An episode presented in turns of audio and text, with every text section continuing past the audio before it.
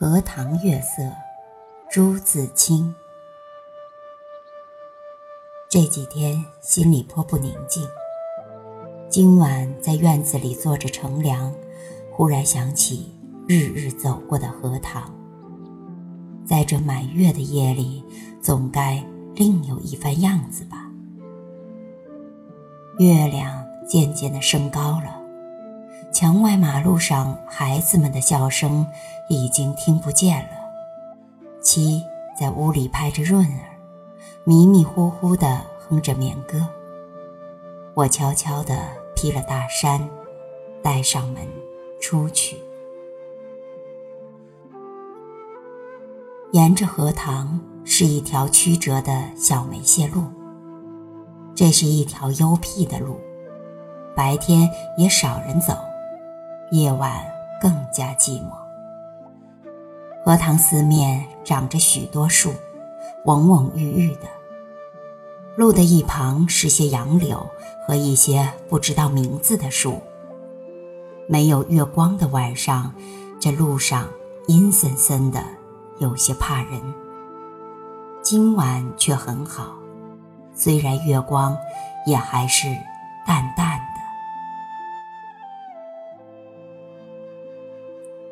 路上只我一个人，背着手踱着。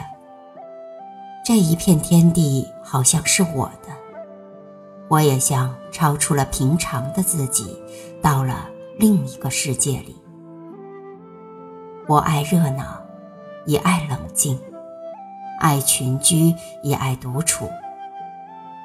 像今晚上，一个人在这苍茫的月下，什么都可以想，什么都可以不想，便觉是个自由的人。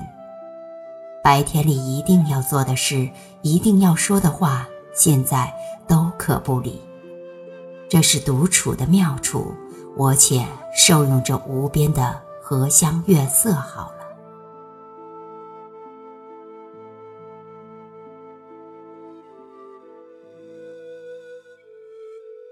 曲曲折折的荷塘上面，迷望的是甜甜的叶子。叶子出水很高，像亭亭的舞女的裙。层层的叶子中间，零星的点缀着些白花，有婀娜的开着的，有羞涩的打着朵儿的，正如一粒粒的明珠，又如碧天里的星星，又如刚出浴的美人。微风过处，送来。缕缕清香，仿佛远处高楼上渺茫的歌声似的。这时候，叶子与花也有一丝的颤动，像闪电般，霎时传过荷塘的那边去了。叶子本是肩并肩密密的挨着，这便宛然有了一道凝碧的波痕。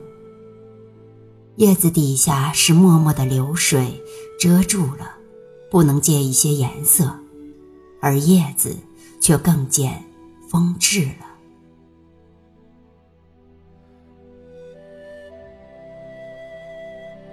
月光如流水一般，静静地泻在这一片叶子和花上。薄薄的轻雾浮起在荷塘里。叶子和花仿佛在牛乳中洗过一样，又像笼着轻纱的梦。虽然是满月，天上却有一层淡淡的云，所以不能朗照。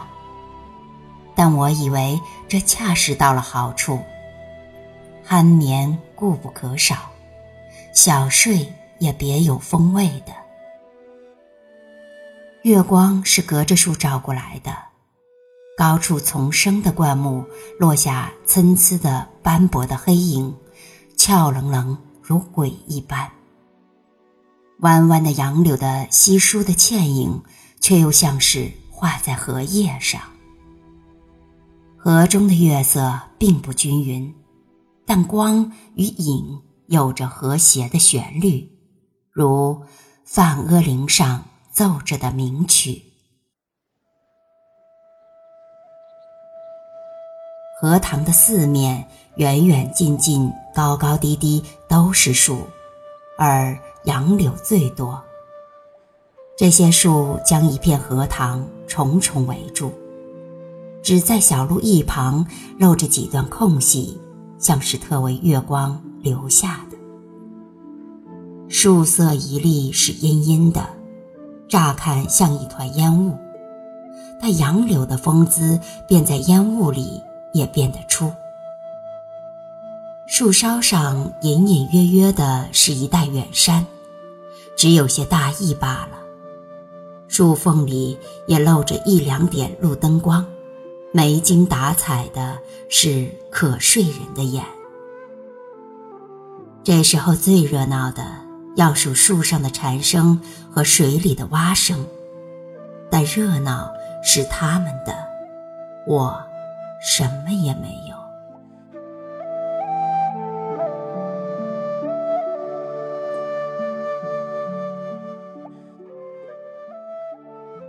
忽然想起采莲的事情来了。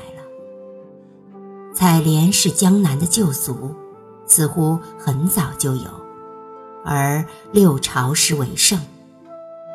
从诗歌里可以约略知道，采莲的是少年的女子，他们是荡着小船，唱着艳歌去的。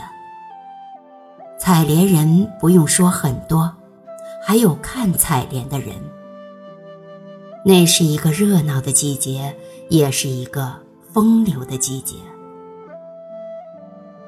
梁元帝《采莲赋》里说得好：“于是妖童元女，荡舟心许，一手徐回，兼揣羽杯。照将移而早挂，船欲动而平开。尔其纤腰束素。”千岩固步，夏始春余，叶嫩花初，恐沾裳而浅笑，为清船而敛居。可见当时西游的光景了，这真是有趣的事。可惜我们现在早已无福消受了。于是又记起。《西洲曲》里的句子：“采莲南塘秋，莲花过人头。低头弄莲子，莲子清如水。”今晚若有采莲人，这儿的莲花也算得过人头了。只不见一些流水的影子是不行的。这令我到底惦着江南了。这样想着，猛一抬头，不觉已是自己的门前。轻轻的推门进去，什么声息也没有，妻已睡熟好久了。